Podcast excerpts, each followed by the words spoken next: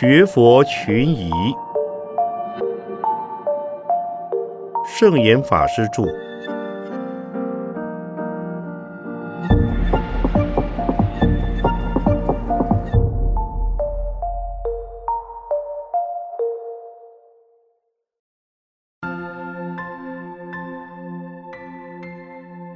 佛为什么要度众生？《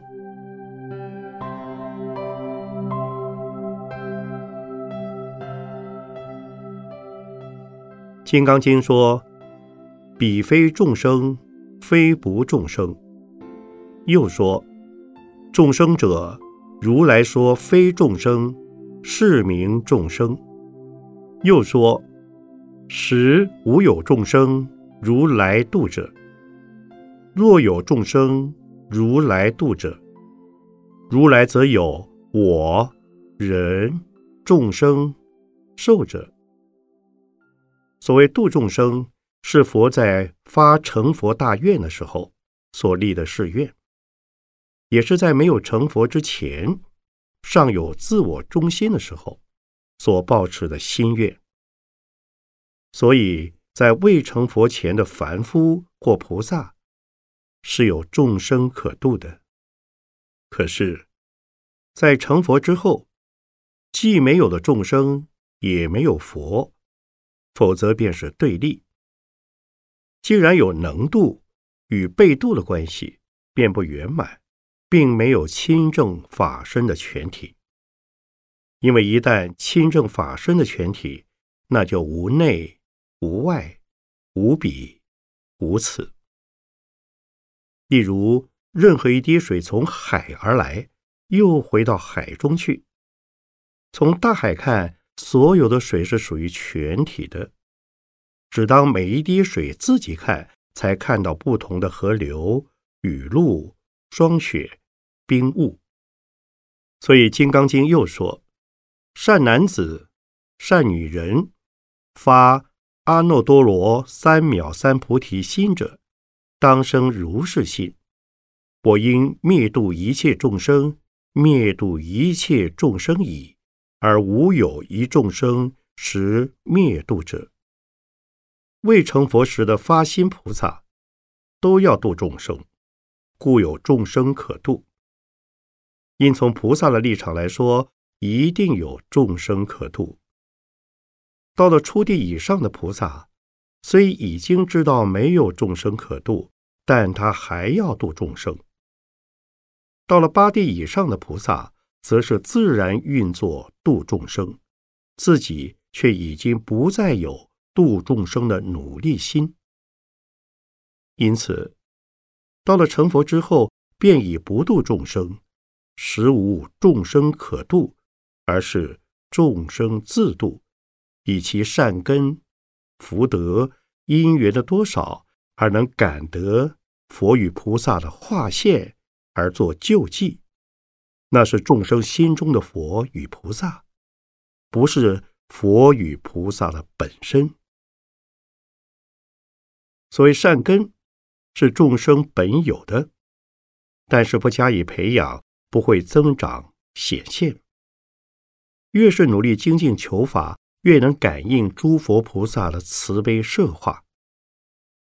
所谓自助而人助，唯有众生有求。才能感得诸佛菩萨的应化。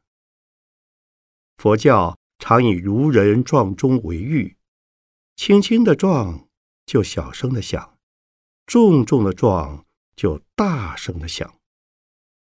钟有响的功能，如果无人去撞，它不会自响。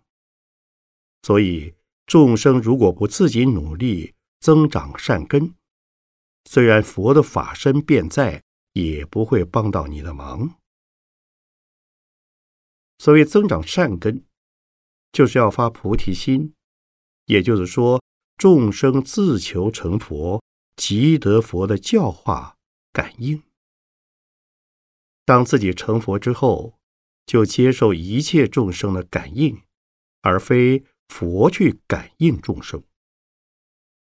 所以，一切诸佛成佛之后。他是全知、遍知的，因此名为正变之觉，有求必应。众生有求，诸佛必应。佛度众生，不是以知识度众生，所以佛的全知，并不是说佛需要知道众生所具备的一切知识，也不需要通过众生经验中的逻辑理念等思想，因为它是整体的，众生是局部的、个别的，它能给众生一切。但是不需要学习众生的东西，而是众生需要的，他就直接给予。因此，种种根器的众生就能得到种种佛法的利益。人间所谓的分析以及归纳，这都是从个体局部为着眼。佛的心量既然是全体。所以不能用凡夫的知见去解释、衡量佛的正变知觉。人间所见的佛，比如说释迦牟尼，从理论上讲是化身佛，在人间像人，在天上像天，是地狱中像地狱，在任一类的众生当中，就像。那一类的众生，它是有形象的、局部的，需要经过学习才具备人类所有知识，用这些作为度众生的工具，而使得众生受益。它同时可以在无量无数的地方显现无量无数身，度无量无数众生，而他本体法身是不动的。因此，我们不可以说由于化身的佛有生有灭，就说法身的佛有来有去；也不可以说化身的佛需要具备人类的知识，而法身佛就因此而有限。其实，化身的佛也就具备正变知觉，因为他不离法身。可是，不能够说。正变知觉的法身佛，是以凡夫之见所见化身佛的知能，而称为正变知觉。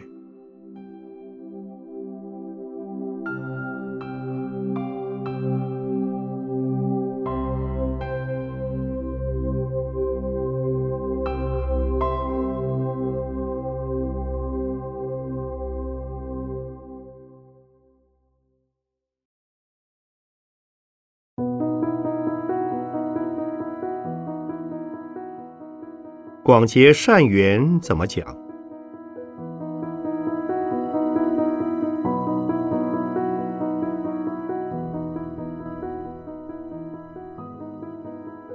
缘是关系的意思，建立关系称为结缘，彼此曾有交涉的关系称为有缘，自利利他的关系称为善缘，不设私欲的关系。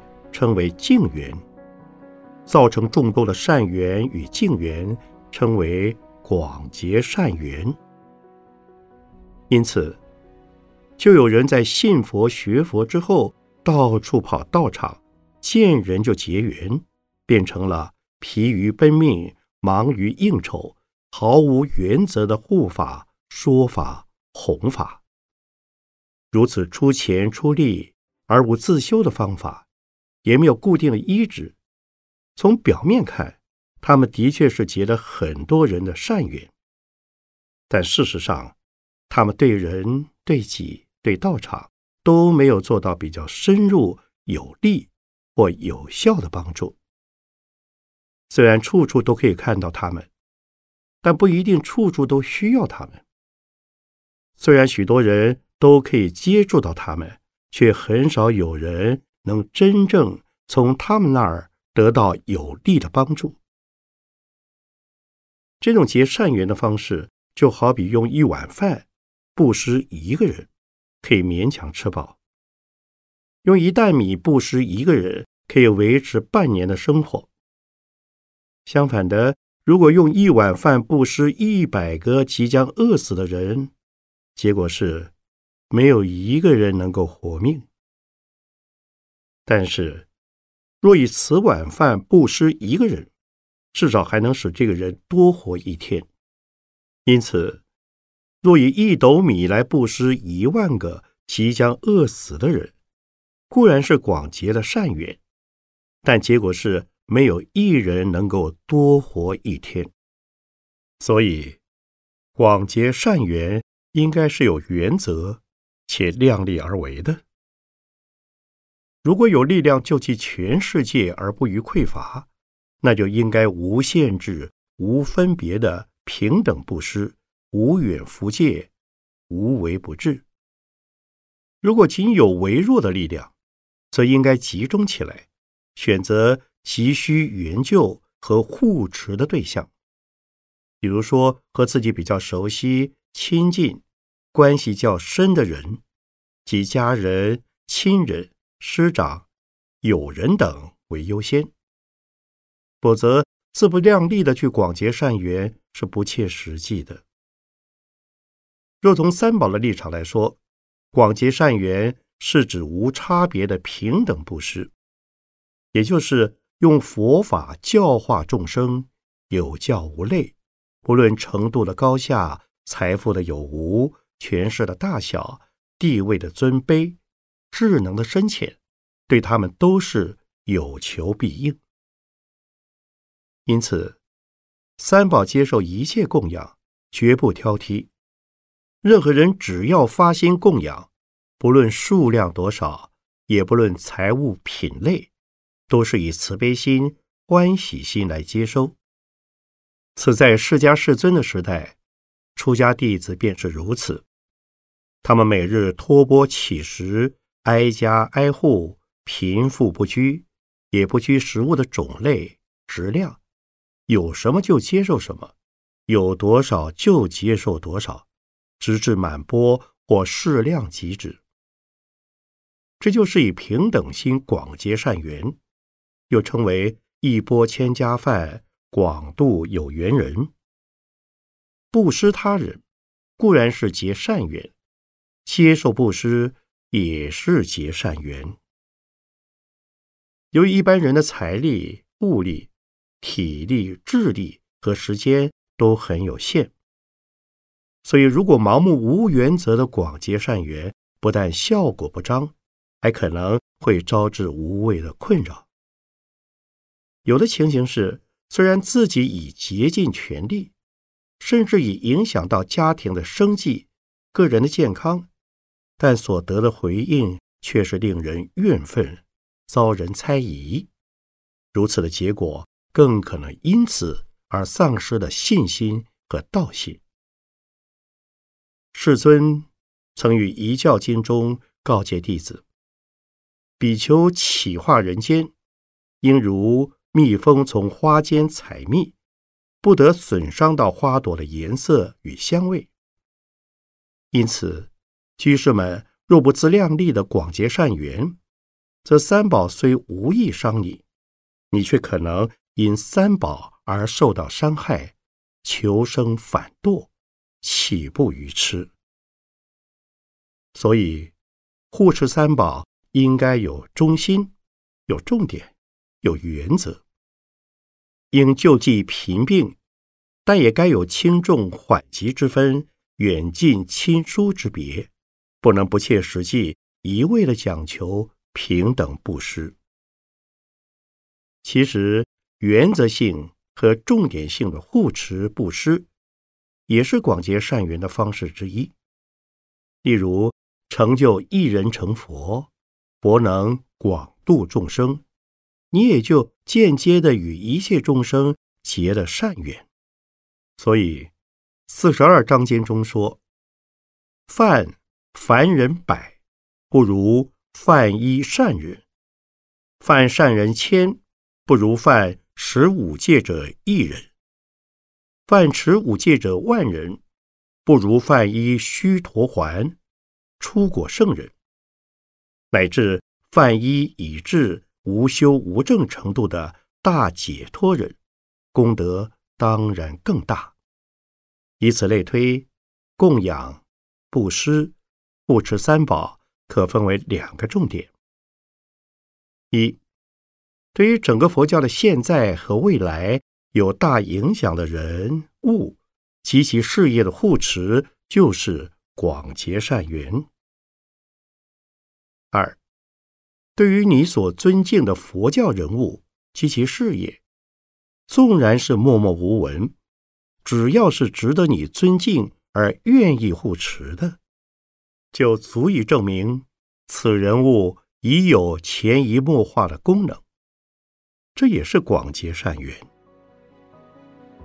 由此二点可知，对于著名的佛教人物及其事业的赞助护持。未必就是锦上添花。对于无名的佛教人物及其事业的供养布施，也不可以存有雪中送炭的念头。最重要的是能够掌握重点，即量力而为。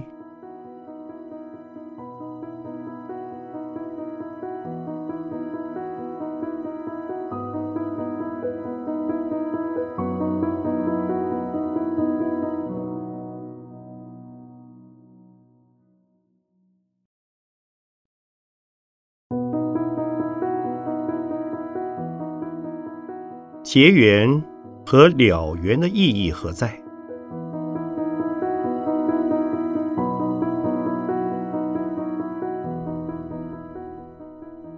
佛教只说结缘和了业，那是指结善缘了恶业，没有了缘的说法。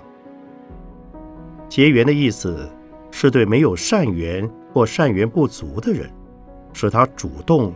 或被动的接受世法的帮助和佛法的引导，大家增长善缘，彼此互助，走上学佛修行成佛的路。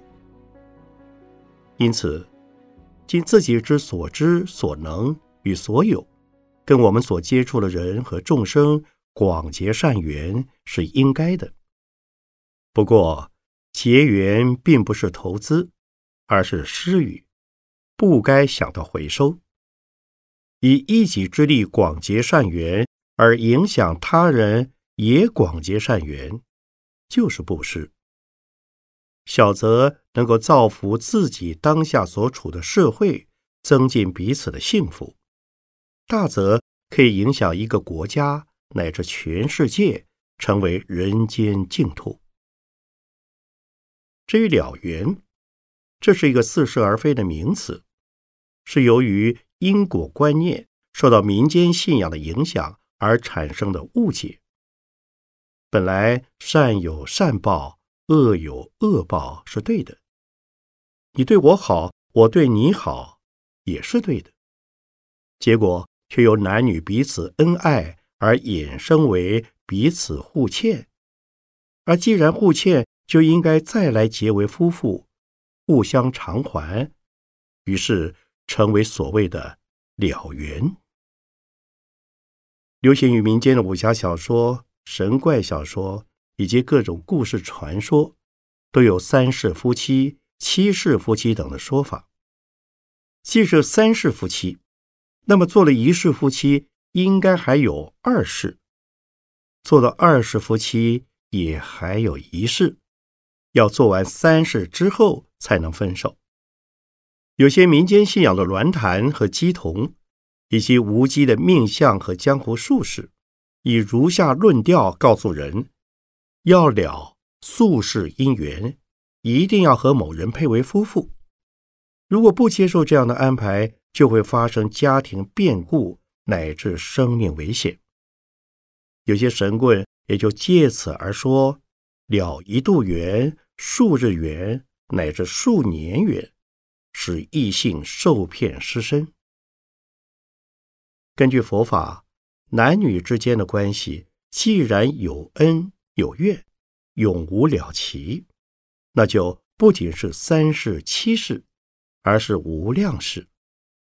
所以《梵网经》说：“一切男子是我父，一切女人是我母。”也可以说，任何异性都曾经是我的配偶，那是永远了不完的恩怨。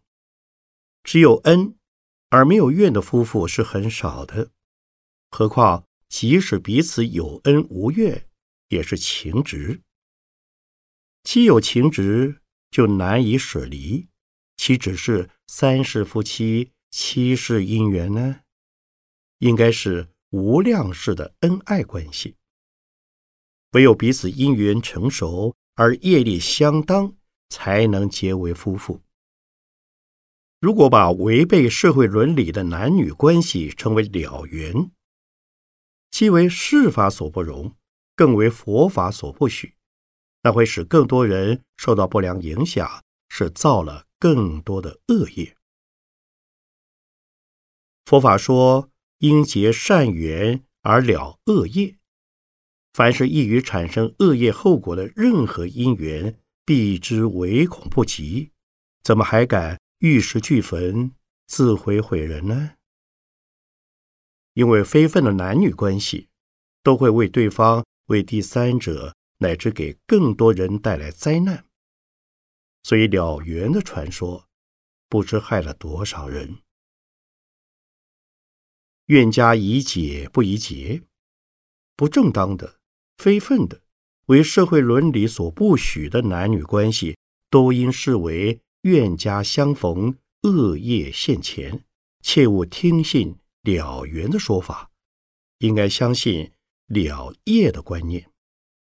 那就是欠人的应该还，对所有逆境鼓起勇气加以解决，还债越多，负担越轻。我们并不认为。凡是男女关系都是造恶业。事实上，正当的夫妇是人间伦理的基础。但是如果鼓吹了了缘而影响善良风俗，那就是造恶业。不仅来生不能成为夫妇，更会遭受可怕的恶报。出家人不论男女，也会受到异性的挑逗、引诱。或试探，出家人都是凡夫，都不是离欲的阿罗汉。所以佛经中说，男女之欲最可怕。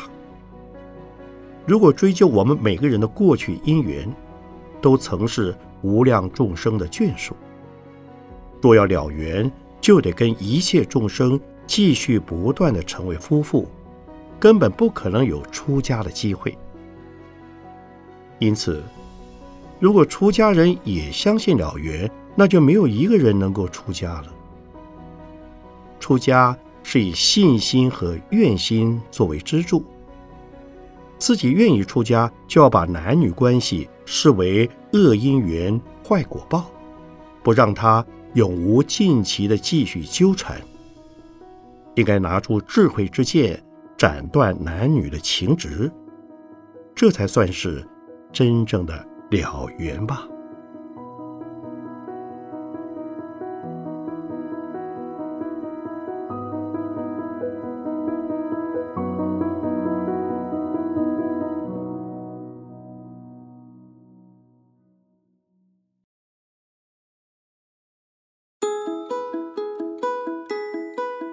神道社教也是佛教吗？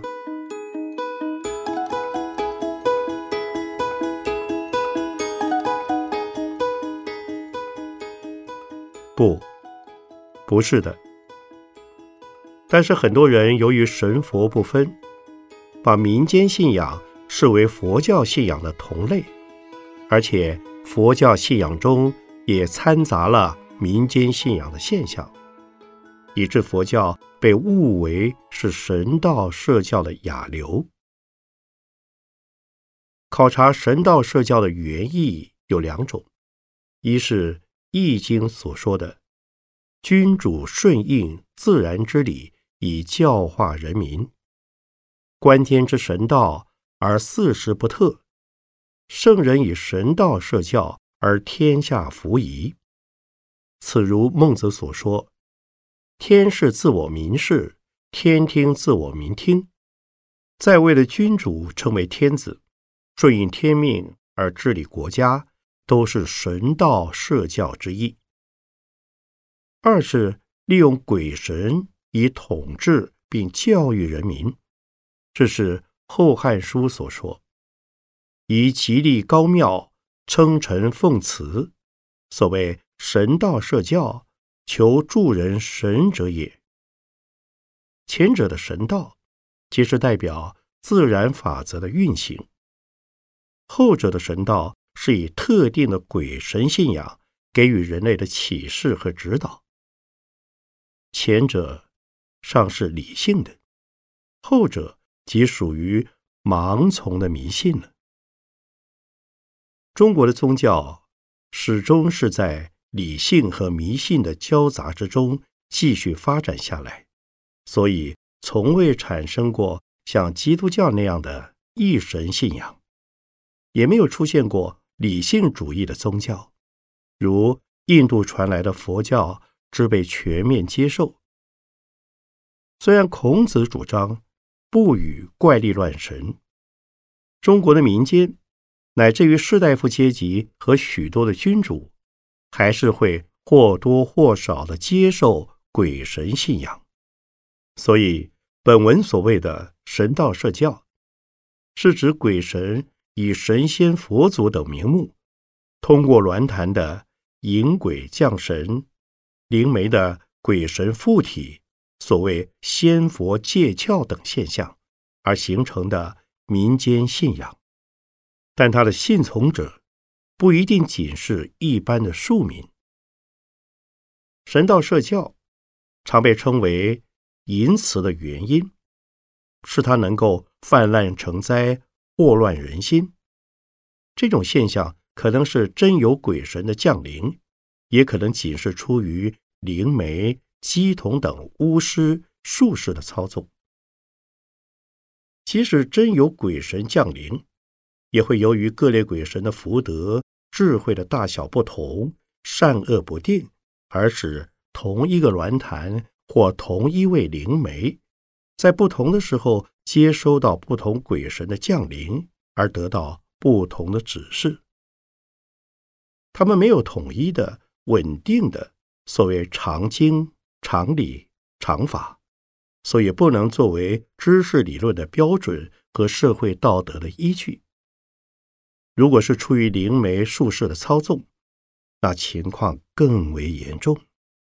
他们能够翻云覆雨、颠倒黑白，也能够救世济人、义物立生。信从者越多，他们的灵力越强。若为野心家所用，即成为乱世的祸主；清平之事，若为治世者所用，也可成为造福人群的力量。因此，自古以来对于神道社教的认识是：水能载舟，也能覆舟。神道社教虽能助人，亦能毁人。所以，明智之士都应抱着。敬鬼神而远之的态度，鬼神如小人，既不可以得罪，也不可以亲近。鬼神出尔反尔，喜怒无常，善恶不定，邪正难辨。信之者虽然有若干的灵验可观，却不是绝对的可靠。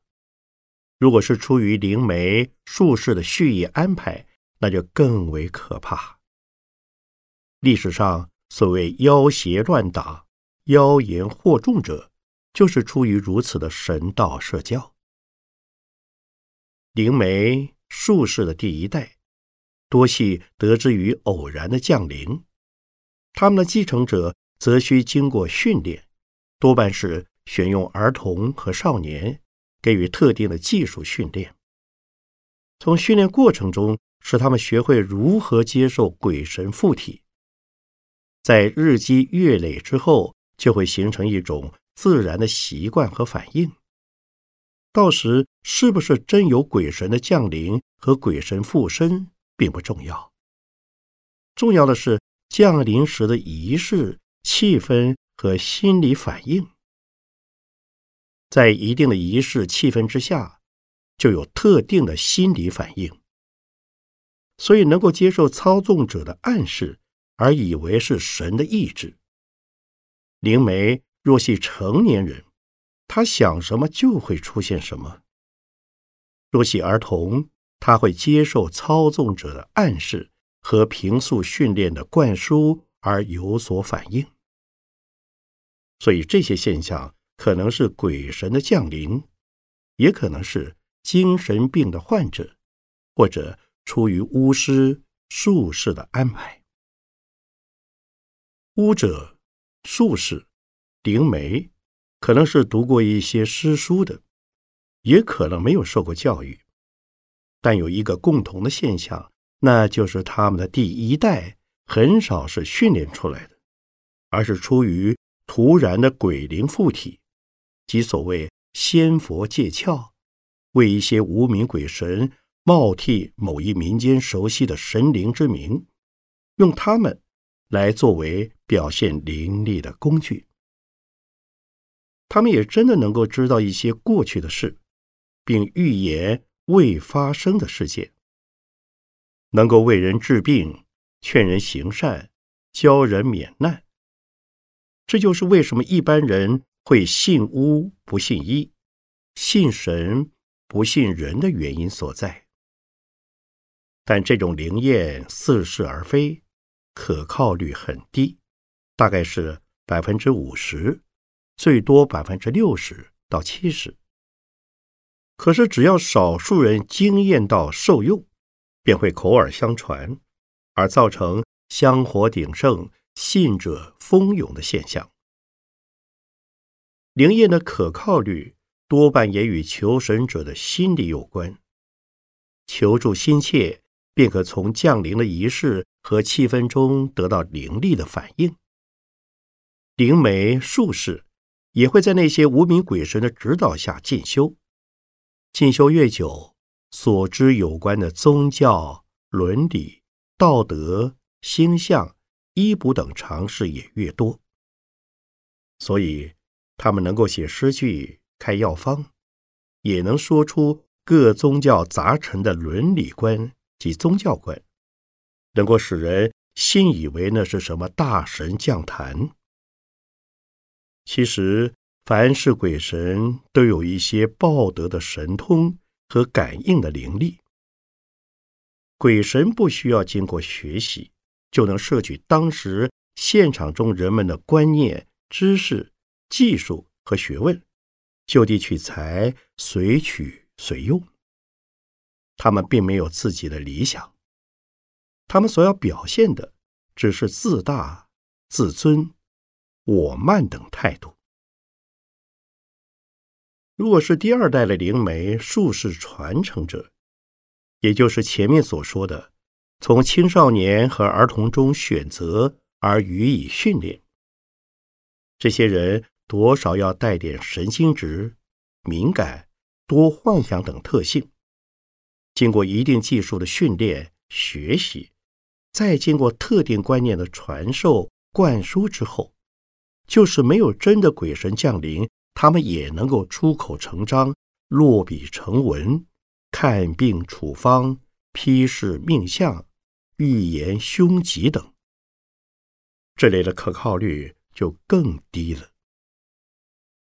唯因信仰者已经习惯了依赖这种降临的所谓神事，也就很难以客观的态度加以考察和追究。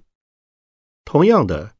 类似这些受过专业训练的灵媒等，在仪式进行时的神志恍惚，多半也无法分辨那些降临运作的现象，是出于他们自己的意志，还是真的来自所谓仙佛借窍的鬼神灵力。